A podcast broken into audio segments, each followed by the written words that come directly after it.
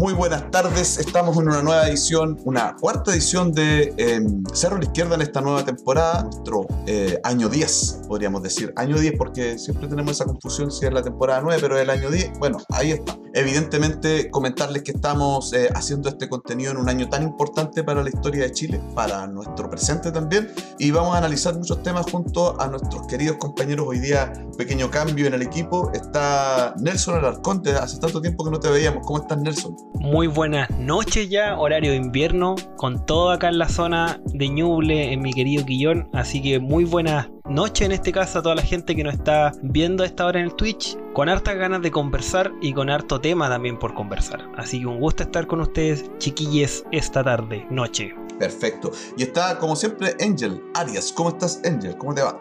Hola, muy bien, muy animada de hacer esta nueva edición con un connotado eh, miembro de Cerro la Izquierda que hace rato que no, no, estaba con nosotros. Bueno, y contigo también, sí, contigo también, Robinson, pero la novedad. Y sí, pues vamos a hablar de hartas cosas porque nos dan material, no hay escasez de material. Chiquillos, antes de comenzar, decirles que tenemos redes sociales por donde pueden comentar todo nuestro contenido. Estamos en Facebook, en el fanpage de Facebook que se llama Cerro la Izquierda. También en Twitter, si nos ponen el, el gatito, gato cerro a la izquierda, eh, Twitter, vamos a leer también sus comentarios. En Instagram también subimos nuestros, nuestros contenidos, así como también en el canal de YouTube. Importante decir que eh, estamos en Spotify donde se pueden, eh, em, se pueden, pueden suscribirse y ahí también estamos generando encuestas, les vamos a hablar de la encuesta un poquito más adelante. Y evidentemente por Twitch, que es la plataforma donde salimos en vivo. Ahora estamos en Twitch justamente, así que si nos estás viendo por Twitch, nos puedes dejar tus mensajes, preguntas, comentarios y las leemos al aire si son con respeto, por supuesto.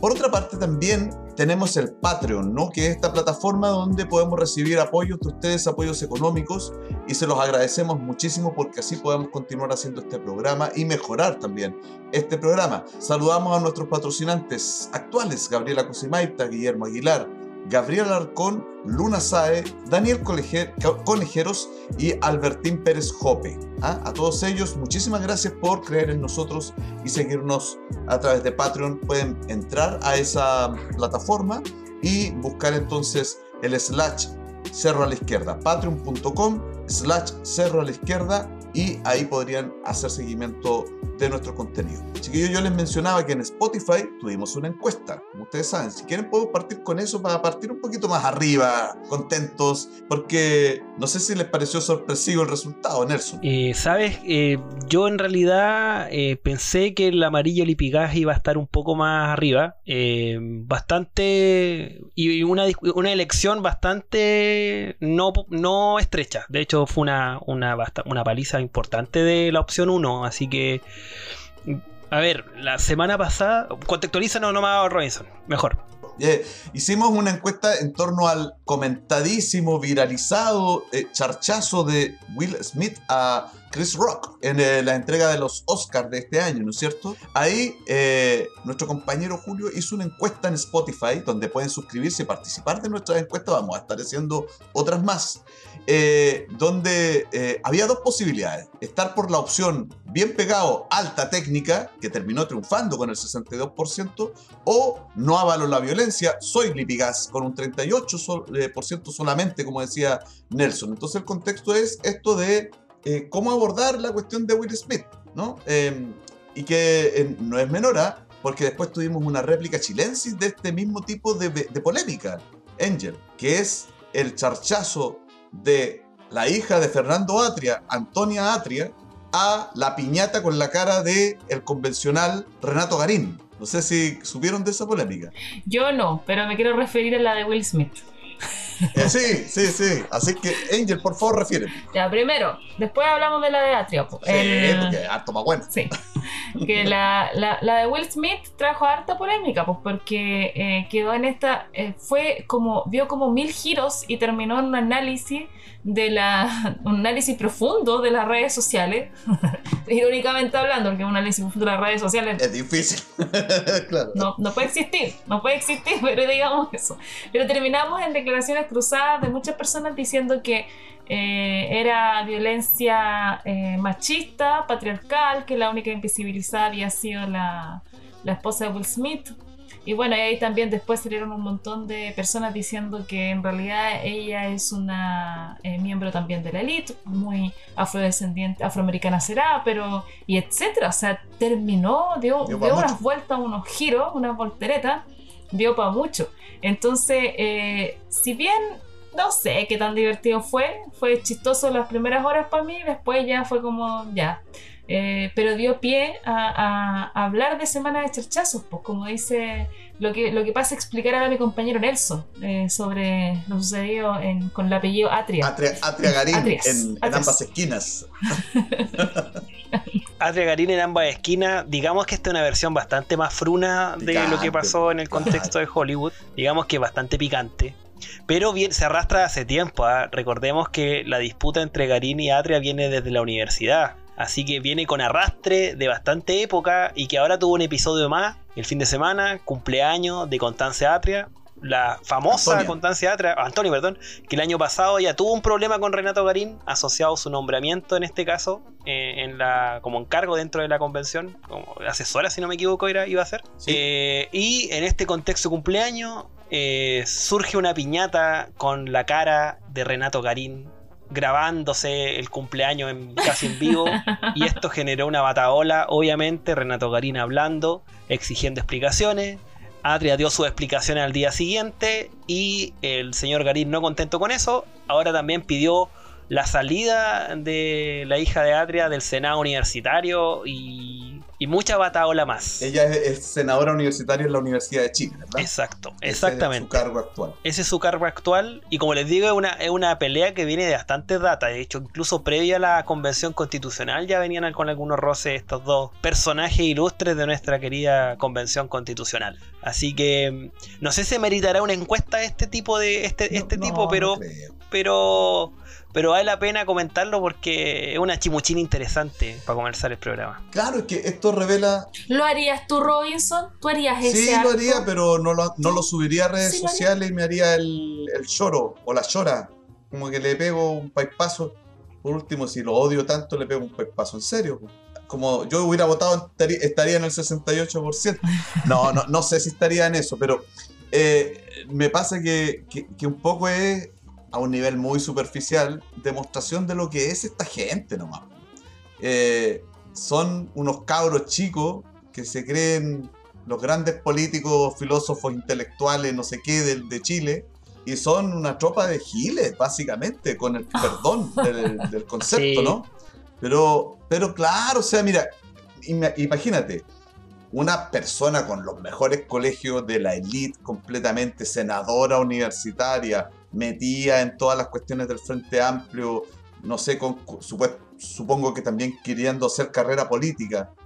Hace esta cosa primero con una amiga, media cura parece, ¿no? En su cumpleaños, en el cumpleaños de la amiga, perdón. Se graba haciendo esto y después lo sube. O sea, ¿no encontráis tú que esto es de quinceañera? Eh, Antonia Atria no tiene 15 años. Yo se lo puedo creer a mi sobrina, no sé, lo, lo puedo entender, ¿cachai?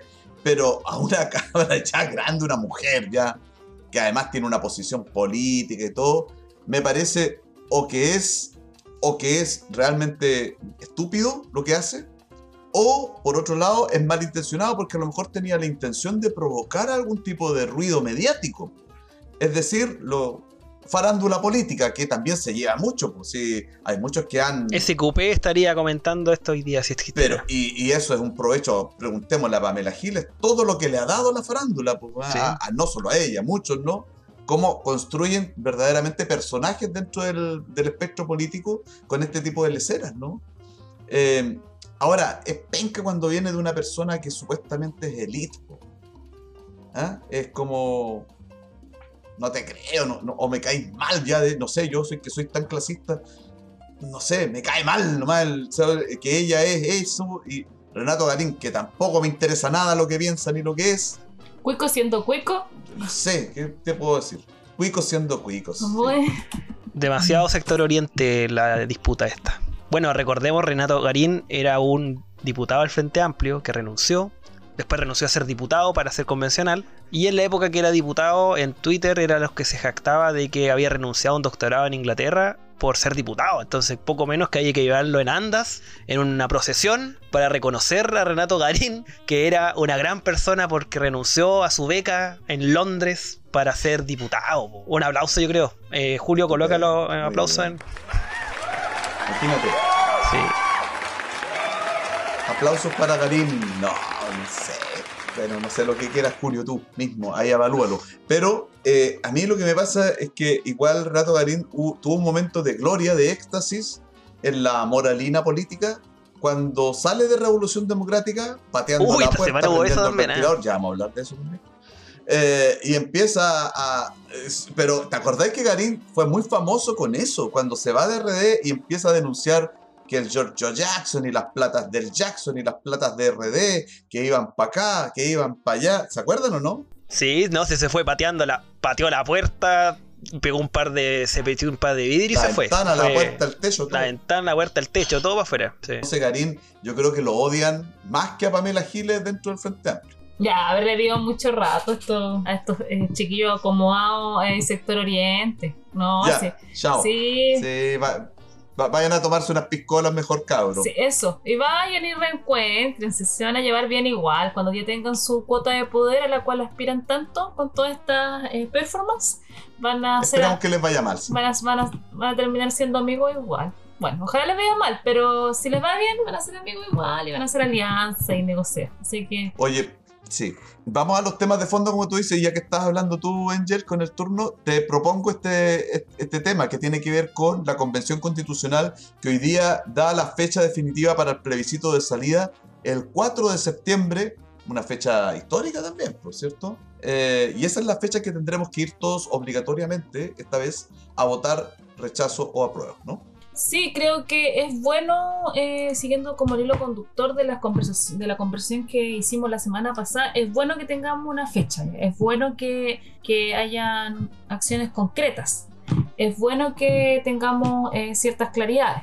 Ahora eh, es complejo el escenario dado que la campaña del rechazo comenzó hace tiempo. Entonces la fecha, si bien está, eh, quizá la campaña por el apruebo está un poco más atrasada o, no atrasada, quizás menos vistosa, porque los medios le han dado mucho, mucha importancia a la campaña del rechazo y muy poco a la campaña del apruebo. Tomando en cuenta, nuestros queridos auditores, que esto no está terminado este trabajo, pero ya hay campaña del rechazo. No, ni siquiera se ha terminado, ni siquiera sabemos todo lo que va a contener la constitución eh, y ya se está, eh, o sea, ya se inició la, la campaña del rechazo. Entonces la decisión no depende de qué contiene el texto, de cuáles son cuál es el fondo, ¿cierto? Porque el fondo es qué constitución eh, se va a proponer. Ese es el fondo.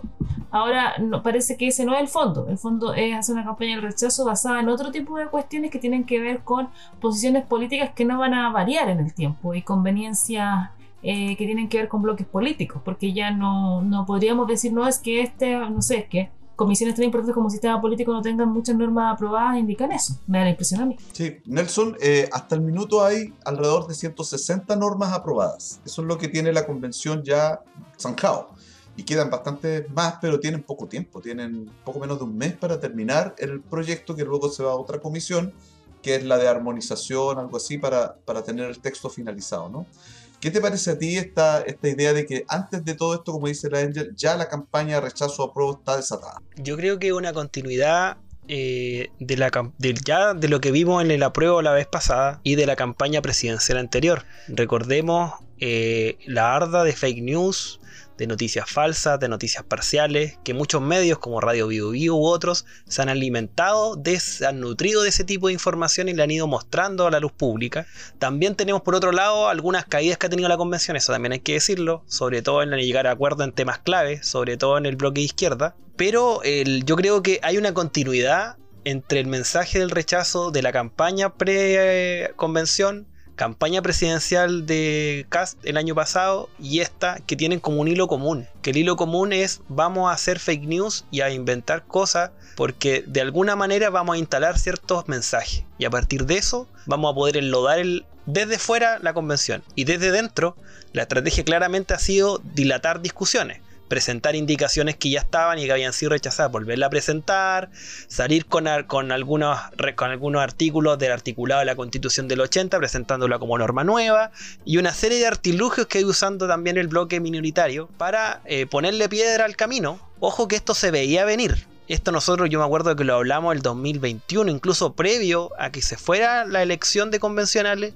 que este proceso iba a seguir así. Por más buen, buen hondismo que le pongamos, por más acuerdo que le pongamos, por más dos tercios que le pongamos, las piedras en el camino y las trabas se van a la paga colocar igual, cosa que ha pasado hasta ahora pese a los dos tercios, tenemos un 79% más o menos de las normas han sido aprobadas. Hay un porcentaje, según la estadística que vi el otro día, que mostraron también dentro del, dentro de los argumentos de los convencionales, pero eh, queda, queda dando vuelta este mensaje de fake news que en torno a ciertas normas que son polémicas y otras. Yo creo que ahí es un punto que hay que anotar en este caso de la campaña del rechazo que ya partió, ha estado siempre. De hecho, yo insisto, es una continuidad del 2020 hasta ahora que no ha parado esa campaña. Es como Cass el, la vez pasada.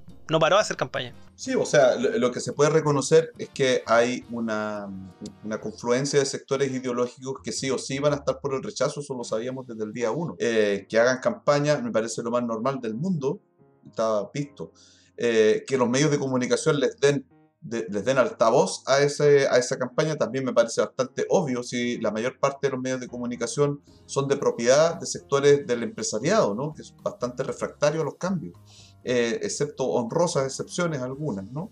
Eh, ayer, por ejemplo, estaba en la red em, Daniel Stingo, un convencional Stingo del Frente Amplio, que estuvimos hablando con él, se recuerdan, el año pasado en este programa, Em, yo no es que coincida con todo lo que él dice, pero hay cuestiones que son bien, bien interesantes respecto al planteamiento de cómo no se ha comunicado correctamente el trabajo de la convención. Eso es un error de la convención por una parte, sí, y es una autocrítica que se tienen que hacer, pero también, digámoslo, eh, una crítica a los medios de comunicación que no han cubierto debidamente el proceso constituyente. No están informando más que de cuando aparece una cuestión polémica como lo de Bernardo Fontaine, un titular, una portada, o una, una estupidez de, de Tere Marinovic eh, haciendo algún comentario fuera de lugar, o ese tipo de cuestión pelado Bade y esas entrevistas roñosas que, que se hacen en la tele. Pero sobre el proceso constituyente no se ha informado correctamente. 160 normas y no nos han informado al pueblo chileno, o a los pueblos de Chile, si lo quieren ver así, ¿En qué consisten esas 160 normas que ya están listas? Algo sabemos de Estado regional, pero ¿en qué consiste eso? Al gran público, que lo expliquen de forma eh, fácil para que todo el mundo lo entienda cuando vaya a votar. Ese proceso no ha existido y ese es el deber de los medios de comunicación de masas porque para eso el Estado de Chile les entrega concesiones aéreas para que transmitan. Ojo con este tema que también es importante. El Estado de Chile les entrega a ellos esta, una, una, una concesión aérea, un, rango ¿cierto?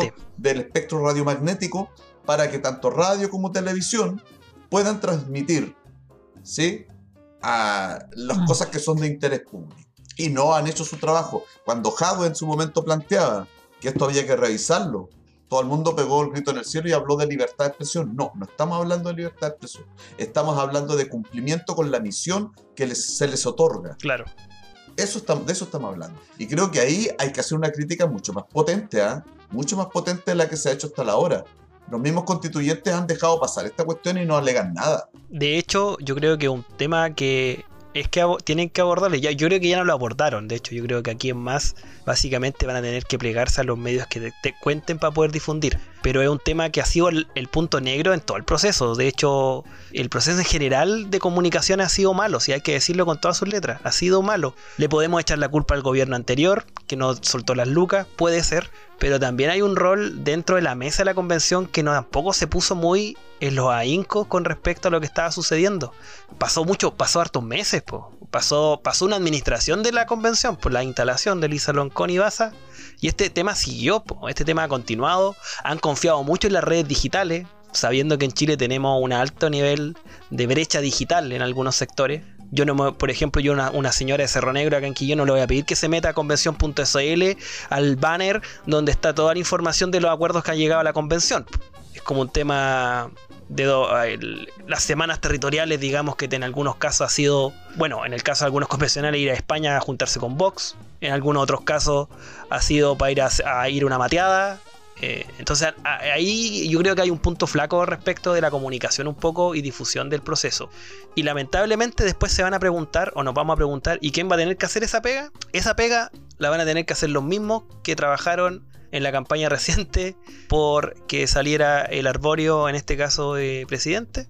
la gente autoconvocada, los comandos comunales autoconvocados, la gente que tiene que andar juntando las lucas en, la, en la feria en la esquina el fin de semana y esa gente va a tener que hacer la pega que lamentablemente desde la institucionalidad y desde los medios no han hecho. Angel, y, en este sentido también hay una cuestión con la encuesta, ya es parte de la operación del rechazo, de, estos amarillos, de, de las declaraciones fuera de foco como las de Bernardo Fontaine mintiendo derechamente, porque es mentira lo que dijo.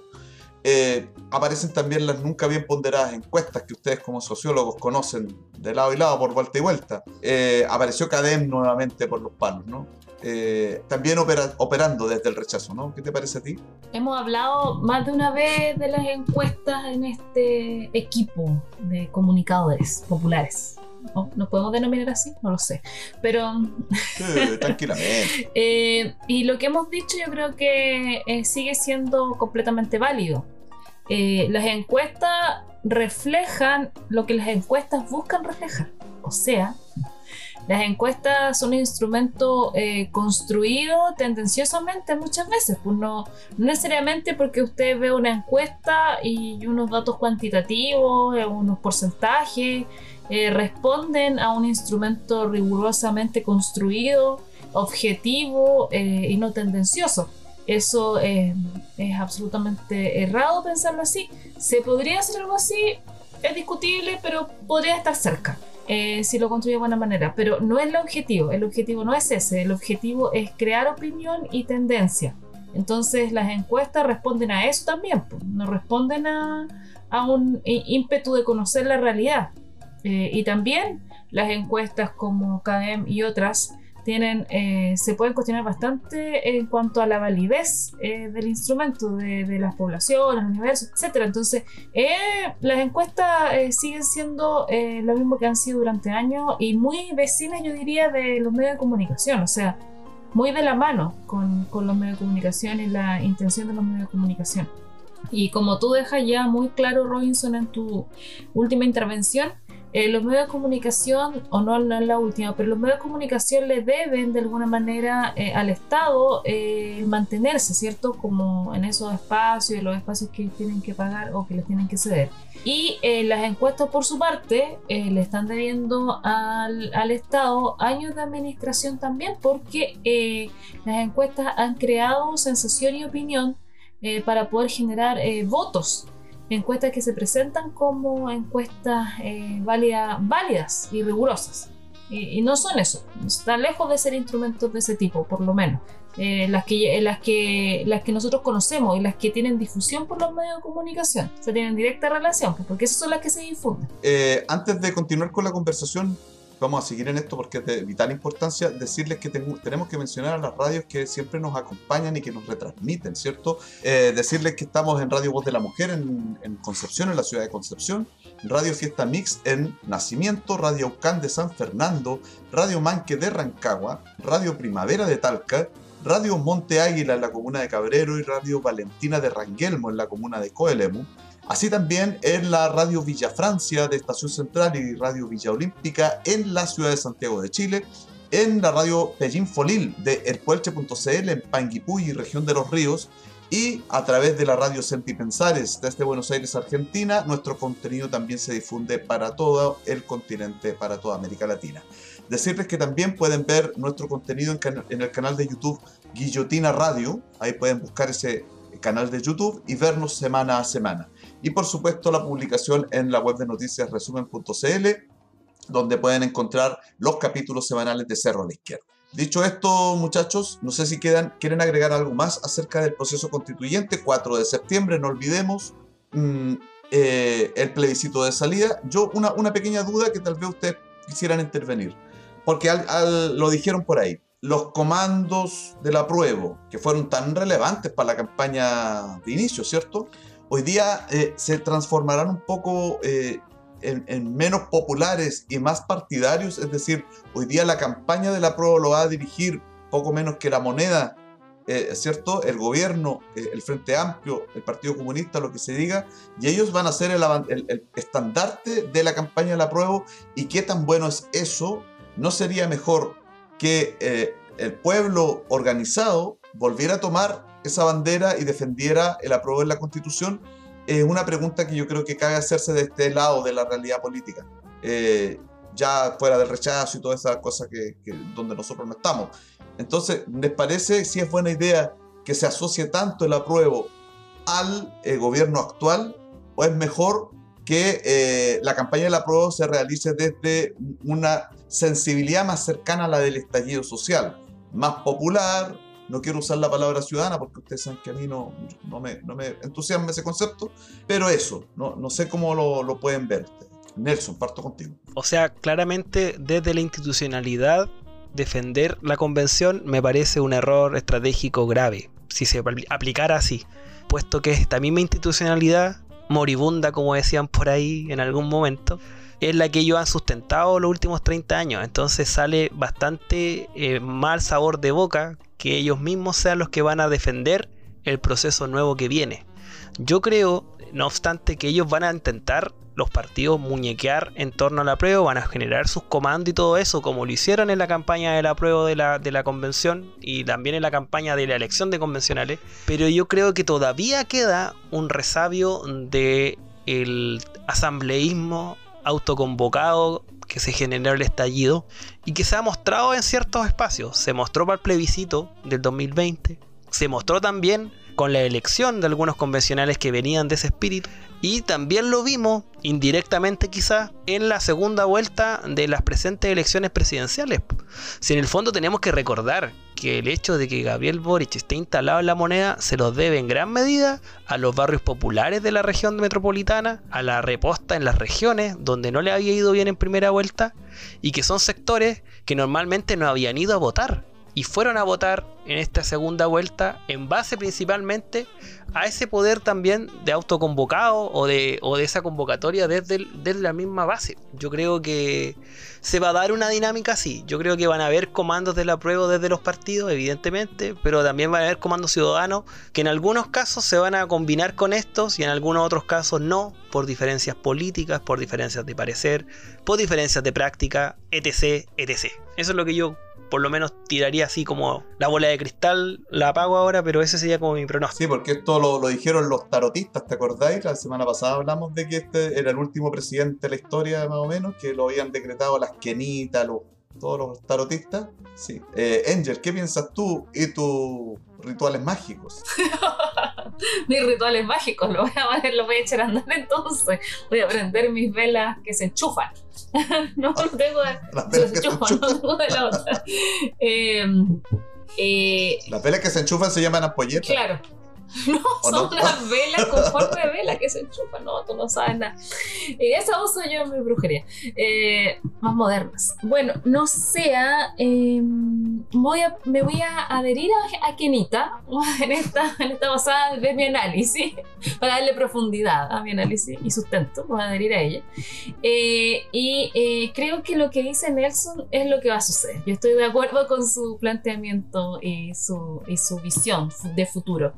Yo creo que sí, yo creo que necesariamente, o sea, necesariamente, perdón, eh, va a existir desde la institucionalidad, desde este gobierno, un, un ímpetu muy importante para que, eh, para que sea finalmente la opción que gane la prueba. Y ellos se van a hacer parte y van a hacer, tratar de generar símbolos, porque son tan buenos para los símbolos que seguramente no, van a hacer quién sabe qué tipo de símbolo y ceremonia y cosa mística para poder apoyar el apruebo pero eh, también creo que desde, la, desde lo más territorial, desde las asambleas, de las personas más movilizadas, que como dice Nelson, quedan resabios de eso, eh, sí eh, va a haber gente que va a, generar una campaña, porque en el fondo es como lo más cercano al estallido que, va quedando en cuanto a resultados. No sé si me entiendes, como eh, de alguna manera eh, es lo que se sacó, más, lo más importante que se logró, yo diría, en términos como institucionales,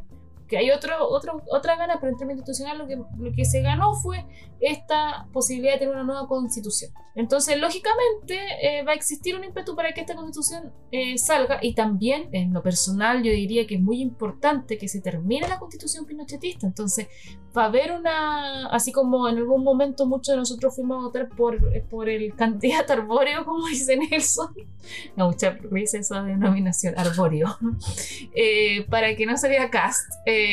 ahora vamos a ir a votar probablemente también el con un ímpetu mucho de que no siga esta constitución pinochetista. Entonces, creo que van a ver, va a haber de los dos, con hartas disputas también, porque eh, en, eh, no todo el mundo eh, que votó por Boric hoy día es partidario de su gobierno, o está en el oficialismo, o está es partidario de, su programa de gobierno. Entonces, va a haber harta disputa también. Esa es mi predicción. Me adhiero al, al clarividente, visionario, no sé cómo denominar Nelson en esta, en esta pasada. En esta no va así. No, no quiero decir que haya siempre, pero en no, esta hay sí. no hay cheque en blanco. no, no, no. Está bien. Perfecto. Oye, eh, eh, lo dejo planteado para temas en siguientes ediciones de Cerro a la Izquierda porque va a ser un tema, ¿no? Cuando se empiece ya a estructurar la campaña formalmente con lo que dices tú, símbolos, banderistas y cuestiones. Eh, sí, sí, ¿Cómo va a ser esa campaña? Va a ser interesante. Em, ahora, tenemos otros temas para no irnos solamente en constituyente temas breves que me gustaría recibir opiniones, a ver si sacamos alguna, alguna claridad. Eh, Nelson, acerca de. ¿Habrá? Tú que le pegáis a la clarividencia, ¿no? ¿Habrá quinto retiro? ¿Habrá quinto retiro? Hoy día Pamela Giles amenazando a Carol Cariola, ¿ah? amorosamente diciéndola que la iba a censurar si no se aprobaba el quinto retiro. Eh, sí, mira, han habido algunas señales en torno a que esto podría tener alguna luz sobre todo desde el punto de vista de la cámara. Hoy día se fusionaron como siete proyectos que están dando vuelta del retiro de 10%. Se acordó que se va allá, a la, pasa la comisión la próxima semana, si no me equivoco, y va al pleno ya también durante la eh, próxima semana esta discusión en particular.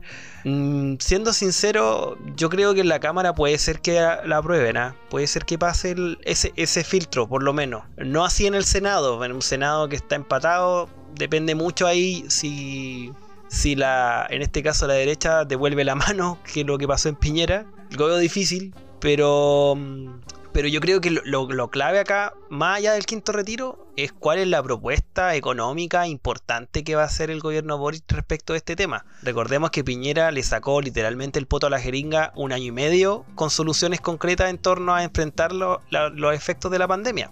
Recordemos que el IFE lo sacó como abajo la mano, a la mala, no lo quiso sacar de, una buena, de, de buena primera. Hubieron dos retiros previos antes que fuera esta propuesta entonces, yo creo que ahí hay un punto clave, o sea, ¿qué propuesta de relieve importante que se contraponga a este quinto retiro va a sacar el gobierno Boric? Yo creo que ese es un punto. El gobierno del presidente Mario Marcel, como dijo la, abuela hoy día. Presidente Marcel. Ya lo bajó del pony al, al arbolito. es que, bueno, con las declaraciones que ha hecho Mario Marcel, mantiene el mismo discurso cuando era presidente del Banco Central. El quinto retiro es poco menos que la espiral inflacionaria no para, cuento que le, cuento que esta eh, inflación es una vez mundial y dos ha sido durante todos estos años y, no ha habido retiro. Eh, pero, mm, pero yo creo que ahí está el meollo del asunto. O sea, ¿qué propuesta va a hacer el gobierno de Gabriel Boric importante para hacerse cargo de que este quinto retiro no se lleve a efecto? No sé si va a haber un quinto retiro, no, no tengo una predicción tan clara, no me ayudan en este momento mis velas. Pero lo que sí sé es que esta polémica está mm, muy lejos de lo que pasa en la, cotidianidad de las familias chilenas. Eh, se necesita plata, no hay plata. Eh, la cantidad de dinero que se requiere para mantener una familia al mes es muy superior a dos meses atrás. Eh, no es un tema menor la discusión que se está generando y creo que aquí hay una disputa política muy lejana a las familias y, de, de todos los habitantes de este angosto y largo país. Eh, y eso demuestra nuevamente que no, que no hay una preocupación clara de las élites eh, de la administración del Estado con respecto a lo que pasa en el cotidiano, que es lo que realmente para la olla, digamos. Eh, seguimos en una lógica bien conocida en el fondo, a pesar de que la administración del Estado cambió, seguimos en una lógica bien conocida. Sí, pues el, el, el, problema es que puede ser real que hay un efecto mínimo tal vez de los retiros en la inflación, que como decía el, el Nelson es mundial, pero por lo mismo, porque hay inflación, la gente necesita plata. Si ese es el punto. Y no hay medidas, no hay medidas, ni siquiera solo de IFES ni de aportes directos a, la familia. Eh, no hay medidas de, tipo económico que digan, bueno, hay un plan nacional de empleabilidad, de los vamos a poner a trabajar en algo, no sé, alguna cosa, ¿no? Eh, lento el gobierno, pues si eh, la elección fue... U otras cosas Disculpa que te interrumpa, Robinson. Sí, dale, dale, cosas como, por ejemplo, las franjas de precio. Fijar en algunos, en alguna, En algunos productos franjas. Sí, eh, y eso es como, ah, cada vez que uno lo dice, como, ah, comunismo, un ataque, unas pataletas. Claro. Y eso se hace en el mundo, ¿no? En, mundo, en el mundo tan o más capitalista que este, se hace lo mismo. Entonces, o sea, se hace, eso, eh, nadie se escandaliza. Eh, poner franjas, no sé, al pan, al aceite, cuestiones básicas, la canasta básica, que tenga un tope máximo, que no pueda subir más allá de los precios, no es nada muy terrible. Y no tenéis que ir a revisarte los bolsillos a ver si te da para un IFE, sino que tenéis que solamente establecer una medida que además en la actual eh, legislación chilena se puede hacer. Entonces solamente requiere voluntad política. Sí, pues hay tantas medidas ¿no? que no se atreven porque ahí es donde nosotros decimos, el dogma neoliberal está vivo todavía. O sea, esto de las bandas de precios eh, la creación de poderes compradores dentro del país para, para vigorizar la producción propia de alimentos o de otros, otros productos, no, no se hace y, no son medidas comunistas como dice la Angel, son medidas que se hacen en todas partes del mundo donde el dogma neoliberal no es tan sacrosanto como en este país. Entonces, parece que no cambió tanto Chile con, con, este gobierno, porque por último hubieran dicho, sí, vamos a preparar de aquí a tres meses, vamos a tener una política de este tipo la estamos preparando, pero es que ni siquiera marcan el camino para dónde van. Están haciendo lo mismo, discutiendo sobre la misma cuestión. Es como seguir en un loop con Piñera. Claro. ¿Cachai? Eh, para mí es, así. Corea del Centro cada, cada vez más central. Corea del Centro. Más al medio. Y, claro, cambia a lo mejor lo, lo asqueroso que era ver a esa derecha recalcitrante metida en el poder y ahora la imagen puede ser más amable, ¿no? pero sigue siendo igual de chambona y de... Buena ondita. Claro, pero sigue siendo igual de nefasta para el pueblo de Chile. Eso quiero decir, que es lo que realmente nos importa a nosotros. A mí no me importa que le vaya bien a la gente del Frente Amplio porque es del Frente Amplio, del PC o de lo que sea. A mí lo que me interesa es que la gente que tiene un trabajo normal llegue a fin de mes y pueda comer y pagar sus gastos normalmente como un básico, una cuestión básica. De ahí partimos para generar otros derechos, no sé qué. Pero no, no se está dando no está resultando cabro, creo yo. No, para nada. Entonces, que pague la FP. Que, que devuelva la plata a la FP, yo por lo menos voy a retirar la plata si se da la posibilidad. Sí, pues hay que hacerlo, si no hay otra opción. No, yo sí también, o sea, o sea, a mí no me. A mí lo que me duele es que con nuestra plata pagamos la crisis, pero es la plata mía, por último. Pero es por último. Es el cuento. Exacto. Y esto, aunque les duela incluso a, ciertos dogmáticos de izquierda, que bueno, es que individualismo, que la plata. Miren, así es la cosa. Eh, en el futuro crearemos un sistema solidario de pensiones, no sé qué, no sé cuánto, de seguridad social. Súper de acuerdo en socializarlo, en colectivizarlo. Súper de acuerdo. Pero ahora esa plata, lo siento, pero es mía. Porque, mira, eh, no, no, no quiero que la use un desgraciado para hacerse más rico de lo que ya es. Así de simple. Y aunque sea, mira, último la plata la guardo yo, donde yo quiera. Después veré lo que hago con ella. A lo mejor ni me la voy a gastar. Pero no quiero que la tenga el FP, así de simple. Nos han venido tantas cositas. Bueno, no. No, nos han venido cositas. No se vienen cositas, oye. Eh, bueno, decirles que hay otros temas que son igualmente importantes, Angel. Yo sé que tú quieres hablar de esto, así que hablemos un poco de esto del ministro de Educación, Marco Antonio mm. Ávila, que declaró que fue un error no abrir las escuelas antes, fíjate tú. Eh, y bueno, el ministro Figueroa parece que tuvo un orgasmo cuando escuchó estas, estas declaraciones. No, me imagino, si son igualmente torpes, entonces deben...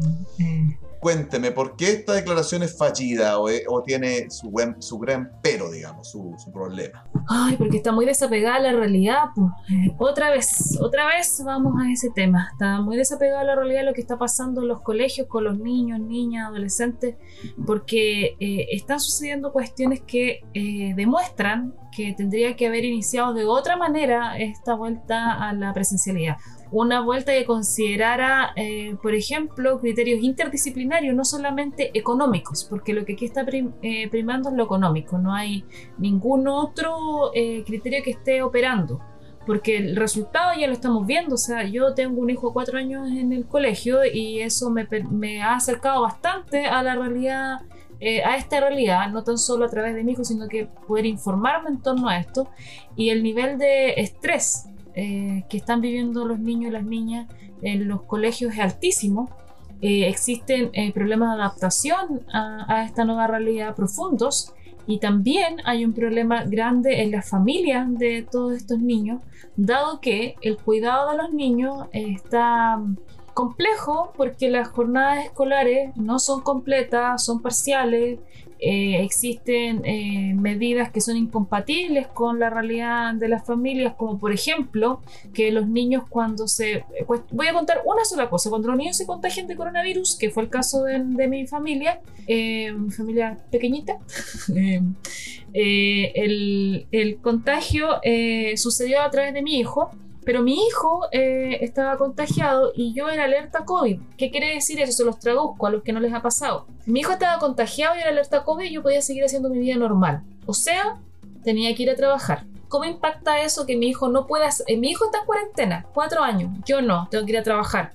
Tengo que apelar la buena onda de mi jefe para que me deje en la casa, para hacer teletrabajo. En mi caso fue así porque mi trabajo me lo permite, me permite quedarme en la casa.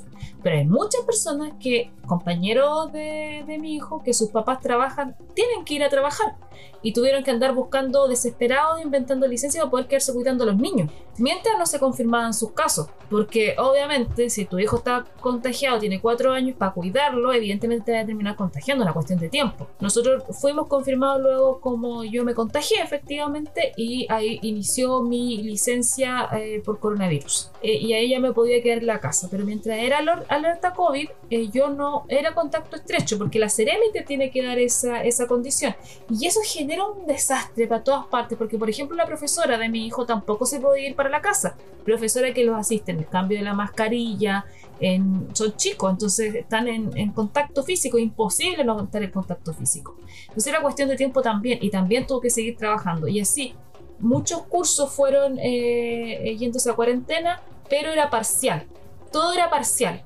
Y eso provoca un problema de cuidado y estrés, más estrés en los niños porque volvieron a las clases virtuales y las clases virtuales eh, generan estrés también en los niños porque no están acostumbrados al computador y en los que ya habían estado en esta modalidad virtual les genera estrés porque no fue agradable estar en esta modalidad para la mayoría de los niños y las niñas y los adolescentes. Y no hay una, un plan donde se contenga a los niños y a las niñas y a los adolescentes en este regreso a la presencialidad, que ya es estresante también para los estudiantes universitarios que son mayores y también para las personas que volvieron a trabajar, pero para los más pequeños, evidentemente esto es eh, menos llevadero, dado que no tienen los elementos de pensamiento abstracto complejo para poder problematizarlo. Entonces solamente te pasa gritas, te desbordas, generas violencia en contra de, los que están a tu alrededor, etc. Un gran etcétera. Entonces decir que tendría que haber sido antes es leer la realidad de la misma errónea manera que el, gobierno anterior. ¿Sabes qué, Nelson? Para que tú también intervengas, eh, a mí me pasa de que también esta mirada progresista, de este autoritarismo progresista, como ya se le está definiendo, me alegra mucho que ya empiecen a conceptualizar esto. Eh, porque Nueva Zelanda le resultó esto de que habría, a Dinamarca le resultó, a no sé qué país le resultó.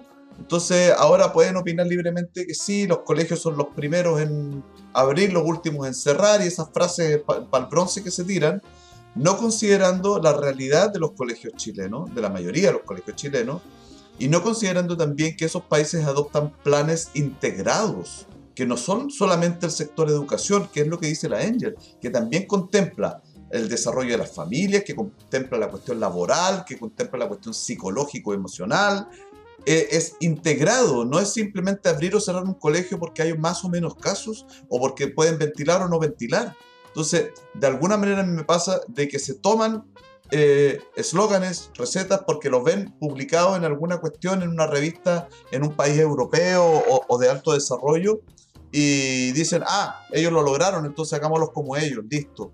No es tan así, pues Nelson. Sí, bueno, de hecho, tú lo, retratas bien, pues. Eh, no se hacen cargo de las condiciones de las comunidades educativas en torno al proceso. O sea, claramente las condiciones económicas, culturales, sociales que tiene Chile, no, claramente no son las mismas que van a tener esos países que tú estás nombrando y también porque tienen política integradas. Pero ahí yo creo, quiero retomar un poco lo que contaba la Angel. O sea, yo también lo he visto que las comunidades educativas, en este caso padres, profesores, estudiantes, han sufrido situaciones de estrés, pues, y estas situaciones de estrés ya las hemos visto. Eh, tensiones, por ejemplo, apoderados con palos con clavos yendo al colegio porque su hija, o por ejemplo, temas de bullying o temas de maltrato entre profesores y estudiantes. Entonces, esos son efectos de una pésima política educativa donde tú lo único que hiciste fue privilegiar el criterio económico por sobre todo un diagnóstico psicosocial que podía haber trabajado internamente porque esos recursos hay. Eso hay que decirlo también a nivel municipal y de Estado. Los programas y las, los DAEM cuentan con equipos de psicólogos que podrían haber trabajado en la contención de las comunidades educativas, hacer un proceso más gradual, hacer un proceso no de te mando para la casa el 2020 y ahora el 2022 vuelves como si nada. No hubo pandemia, no hubo crisis económica, tus papás no se, no se la pasaron igual de bien, no hubo nada está todo igual. Nadie perdió el trabajo, nadie, perdió la pega, a nadie se le murió un pariente por COVID, nada. Quedamos, volvimos a hacer lo mismo de siempre. y eso, tú decretarlo, decretarlo no va a pasar, por más que lo decretes. Seguir en el mismo estilo. sí, porque voy a decretar que no hay COVID. Hoy día decreto que no hay COVID. Va, a ser nuestro chamán, Nelson. Sí, pero pero es verdad, y lo hablo no solamente de decreto, de decreto como espiritual, lo hablo de decreto que institucionalmente tú digas, no, ¿sabéis que la pandemia se acabó y tú, vas a volver al colegio? Y los efectos los estás. Claro, y los efectos los estás viendo ahora. Los efectos, y los vas a seguir viendo. ¿ah? este proceso va a seguir dándose. Porque vamos a seguir colegios con temas interrumpidos por temas de contagio. Vamos a tener nuevamente hechos de violencia. Porque no se hizo una pega previa. Que era la pega que tenía que haberse hecho bien. Tuvimos dos años. Dos años de pandemia para haber hecho bien una pega. Y ahí nos damos cuenta y nos pegamos el golpe en la pared que en el fondo cambiaron los administrativos, cambiaron las, formas de gobernar, pero al final la ejecución es la misma. Entonces esa es como la crítica de fondo que se puede hacer a esta situación. Oye, sí, yo quiero hacer un llamado también, bueno, a la gente que nos escucha. Sí, rápido. Eh, dejen de andar diciendo, ay, que están terribles los niños, están terribles los adolescentes, están súper violentos un minuto para analizar el porqué de las cosas y no andar mirando a los cabros chicos y a, los, a los jóvenes de, de, esa manera tan adultocentrista y prejuiciosa sin carente de análisis, porque me tiene bien, de verdad me tiene muy desagradable lo personal ese discurso eh, tan eh, banal y superficial de análisis de las cuestiones, como si nada hubiese pasado. Sí, pues el típico discurso de siempre, ¿no? Eh, adultocéntrico, mm. como dicen los ustedes, no, no sé, yo no, entiendo mucho a veces, pero, pero creo que es, eso. Chiquillos, como para ir cerrando una cuestión, una pildorita nomás, para dejarlo ahí tirado a propósito de, de, gente con, con sables que sale a prender ventiladores. El olivazo retorna, retorna el eh, Oliva, ¿no? Eh, otro, otro portazo fuerte, ¿ah? y portazo, y vamos a dejarla, y se van todos conmigo, abrazo del oso, se van todos conmigo, no, todos Pero las calilas, las mojojojos, todas juntas. Ya, aparte aquí ya hablamos no de gente tan cuica, pues si Karina Oliva es de Puente Alto, no digamos que... Entonces aquí yo creo que le salió la vena, le tocó la fibra ya dejó de hacerse la, la muy muy, la ñuñoína, la frente amplista, y aquí ya sacó su vena poblacional. ¿Y qué tanto? ¿Y qué tanto si las platas eran palvoris? ¿Y qué pasa? y, la, y la plata la agarró el, el pelado Jackson. el pelado Jackson era el que operaba las platas, Sí, pues el secretario ejecutivo de la campaña.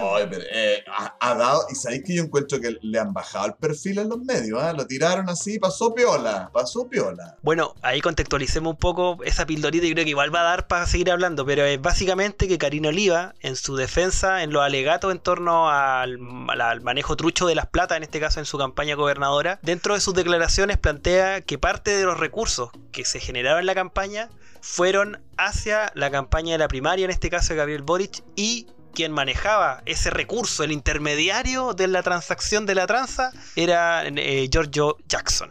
Entonces ahí hay una pelea de proporciones. Eh, en comunes también han sacado las vagas, porque recordemos que en comunes hay un bloque que claramente quiere a Karina Oliva, ojalá fuera, ojalá calladita, tápese con tierra y quédese ahí, ver su otro bloque que... Comunes que un partido así de chico y se pelean. Son tres y están dos peleados. Dos contra, Dos contra eh, el otro bando Angel es eh, Claudia Mix, la diputada Claudia Mix, que intentó poner a dos hermanos en cargo. Sí, Le eh, tuvieron que dejar a una porque ya era mucho. Bueno, ese otro tema, con los nombramientos de Ceremi han habido casos de Ceremis que han durado el día, van en la mañana, empiezan a conocer a la gente, oye, ¿sabéis que no tenéis que irte? No, no, no, no te toca, parece para la casa.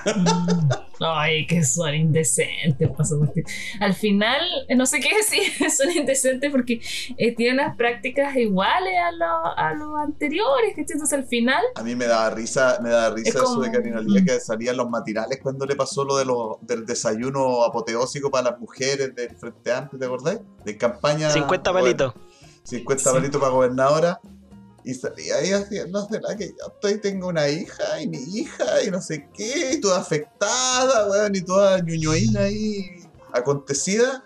Eh, eh, a mí esto es lo que me lleva a pensar así como tratar de sacar algo que sea relativamente interesante de una polémica tan ordinaria como esta, eh, es que de alguna manera esta moralina del Frente Amplio se cae a pedazos, ¿no? Este discurso de que nosotros somos mejores que la vieja política porque somos más probos, más limpios, más decentes. O sea, Antonia Atria, Karina Oliva, Las Plata el Pelado Jackson, no es distinto a lo que vimos siempre, la verdad. Porque también son parte de la elite. El Frente Amplio es el hijo de la concertación. Y eso hay que tenerlo claro.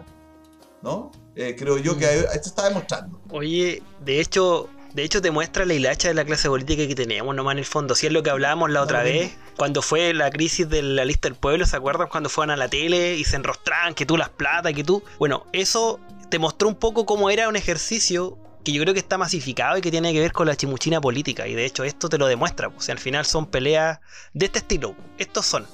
así, así funciona. Así funciona. Ceros más, ceros menos son, lo, son lo mismo en el fondo, ¿no? Eh, es, bien loco lo que pasa. Entonces, no sé qué pasaría si, por ejemplo, se ganara menos plata en la administración pública. No más, menos. Debería ganarse menos. Por ejemplo, te un sueldo normalito nomás de mm. Ceremi que fuera un millón y medio. Porque hoy día un millón y medio para vivir relativamente tranquilo. No, menos que eso, nadie vive con menos que eso. Preguntémosle a, la Fundación Sol, pero así como está la vida, ¿Estarían, tan interesados los mismos de siempre en ocupar esos cargos? Mm. Estaría bueno hacer ese ejercicio, ¿ah? Una bajada, pero así radical de, de los valores de los altos cargos. Se requiere además, pues se requiere en este momento que se requiere, que, está tan cara la vida, se, hay que ahorrar, el Estado tiene que ahorrar para poder llegar a las clases más vulnerables de la sociedad. Sería un buen acto psicomágico eh, bajarse los sueldos. Vamos a volver ya. no sé. Eh, igual el loco eh, Karina Oliva. Decretémoslo, chiquillos, decretémoslo. Decretémoslo, hagamos, hagamos ahora un mantra aquí, hagamos un coso. Eh, eh no, eso no va a pasar. El, el, punto es que Karina Oliva representaba eso que le falta tanto al Frente Amplio, que son sectores populares. Si esa era la gracia de Karina Oliva que efectivamente era una cabra que había llegado a la universidad efectivamente, pero era de Puente Alto, que tenía una historia así de sacrificio meritocrático, por llamarlo así, que a esta gente progre le encanta. Oye, te quiero hacer una pregunta. Si hubiesen fileteado, perdón, si hubiesen... Eh, no sé cómo decir ya. Dígalo fileteado, nomás. Fileteado a, un, a otra persona que no fuera Karina Oliva sin ese origen Hubiese salido el otro día eh, Boric diciendo, no, sabe que esto yo no lo puedo permitir y bajar la campaña y porque con ese acto perdió la Karina Oliva en, yo creo que la no. gobernadora. Pero si hubiese sido una persona un poquito más elegante, un poquito más ñuñuina, eh, no sé. Creo que ninguno, ninguno de estos seres es elegante. Por ejemplo, su Gonzalo Claro, claro por ponerlo que yo creo que no se hubiera sabido pero no se hubiera sabido, porque, porque lo hubieran, mm, ya, bueno, sí, ya, pero yo me voy a arreglar contigo, se arreglan entre ellos, ¿cachai? Yo creo que Karina Oliva era descartable porque es una persona de origen popular, por eso es descartable, ¿cachai? A menos... Me acuerdo de, me acuerdo de gente como Galán Rural. Galán Rural. En algún momento, sí, en algún momento en algún momento eh, Yasna Proboste también como la como la sacrificaron, la en la plaza pública sí es como similar en otras dimensiones, en otras dimensiones, pero similar. Como si hay que, hay que sacrificar a alguien, da esto total es de puente alto. Eso le da una leve luz de esperanza a Karina Oliva. Si Yasna pudo, ¿por qué yo no? Yo creo que lo que el problema es que Karina no tiene el talento de Proboste. Y no tiene, bueno, no sé, tantos pitutos y enchufes como si tiene Yasna Proboste. Entonces, está difícil, está difícil, pero es importante esto, ¿no, Nelson? Como para ir cerrando ya, porque estamos en, la hora. Eh, darnos cuenta de que la clase política en general eh, es más o menos igual, eh, colegios más, colegios menos, contactos más, contactos menos, tiene los mismos usos y hábitos y que en definitiva se aleja cada vez más del pueblo. ¿Cachai? Que el pueblo no es que sea tampoco perfecto, no estoy diciendo eso, ni, ni no pero que en el fondo se ve que toda esta gente hace las cosas por plata, o por ambición, o por, por no sé, por poder, por no sé cómo quieran llamarlo, y que se les nota demasiado el plumero. Sí. Esa es como mi reflexión final. No, ahí la, la dosis plata, poder y buen cargo es un cóctel explosivo para la clase política chilena y es transversal, ah, lamentablemente es un tema transversal. Eh, yo como funcionario te puedo decir que lo he visto en administraciones de derecha, administraciones de izquierda, de centro centro izquierda. Eh, es una práctica habitual, es un modo, un modus operandi y que tiene que ver con una cultura, una forma, una cultura política, que es una forma. Sería, sería interesante, ya como para cerrar, no va a dejar la pregunta en el aire, porque ninguno de los tres tiene la respuesta, yo por lo menos no. ¿Qué, diría la, ¿Qué dirá la nueva constitución acerca de la probidad y la corrupción en, el, mundo político? Sería interesante saber qué líneas les va a marcar la nueva constitución. Eh, ¿Los va a dejar trabajando igual? ¿Va a pedir alguna cosa? Sería interesante saber si lo han trabajado, si, va, si ya está aprobado, si se va a aprobar una norma al respecto. Porque de verdad que no podemos seguir así. Eh, es preocupante, creo yo. Si vaya la talla, tienes razón. Hay que ver qué es lo que vamos a quedar con esa tarea, yo creo también de ver eh, qué es lo que hay en ese aspecto, ¿no? pegar una averiguada, para ver qué se ha conversado con respecto a eso, porque va a ser importante. Todo, tiene, todo tiene de dulce, ¿eh? porque imagínate que gracias a esta cagazo Karina Oliva resultó electa senadora Fabiola Campilla Verdad. en Santiago. Así que mira, una, una por lo menos buena, una buena. Ya chiquillos, nos tenemos que despedir, estamos en la hora, así que por favor, palabras al cierre, como dirían. Voy a partir, eh, sí, eh, muchas gracias por estar ahí, gracias eh, al equipo técnico de Julio y Jano por hacer posible esta bella edición que después se transforma en un muy escuchable podcast. Y saludo al Gama. Eh, que ha estado ausente, pero no por eso eh, no está en nuestros recuerdos y memorias su presencia. Un abrazo. Abrazos a él también, a todos. Eh, pero claro, Nelson. Agradecer el tiempo, agradecer el espacio hoy día. fue buena la conversa, hace tiempo que no participaba en el espacio, había estado más en bambalinas. Y no, bien, me, me, parece pertinente lo que se viene. Mira, hay varios temas que hay que ir dilucidando. Hay que ver cómo avanza la convención, en los acuerdos finales. Está el tema político en Chile que también está candente, a nivel internacional, Sudamérica, el caso de Perú, crisis política que ya parece de enfermedad terminal. En este caso con, el, con Pedro Castillo hay bastante contra las cuerdas. Eh, hay un contexto bastante convulso. Yo creo que hay que ponerle ojo al, a los procesos sociales y políticos que se nos vienen en este, este año 2022. Así es, pues, eh, se vienen elecciones en Colombia. No, no hablamos de, la gira de, Arbolitex por, por Argentina. Eh, eso también. O sea, hay varios temas. Vamos a seguir eh, viendo cosas y seguramente alguna cagada más de la ministra Siches se, vendrá pronto. Parece ser. Oye, hoy día, hoy, día, hoy día por primera vez escuché ya gente que empieza a criticar que por qué nombraron a Isquia Siches en el Ministerio del Interior. Cosa que en este programa se dijo hace rato ya. Pero hoy día recién empiezan a decir, parece que no era tan buena idea. ¿Por qué mejor no lo hubieran puesto en otro lado? Hubiera brillado en otros lugares. Se dijo hace rato, era obvio. Ya. Eh, la dejamos hasta aquí y nos vemos en una próxima edición de Cerro la Izquierda, como ustedes saben, los miércoles por Twitch en directo y síganos también en Spotify, escuchando el podcast en nuestras redes sociales y evidentemente en Patreon si quieren también aportar al desarrollo de este contenido. Que estén muy bien. Adiós. Chau, chau. Chao.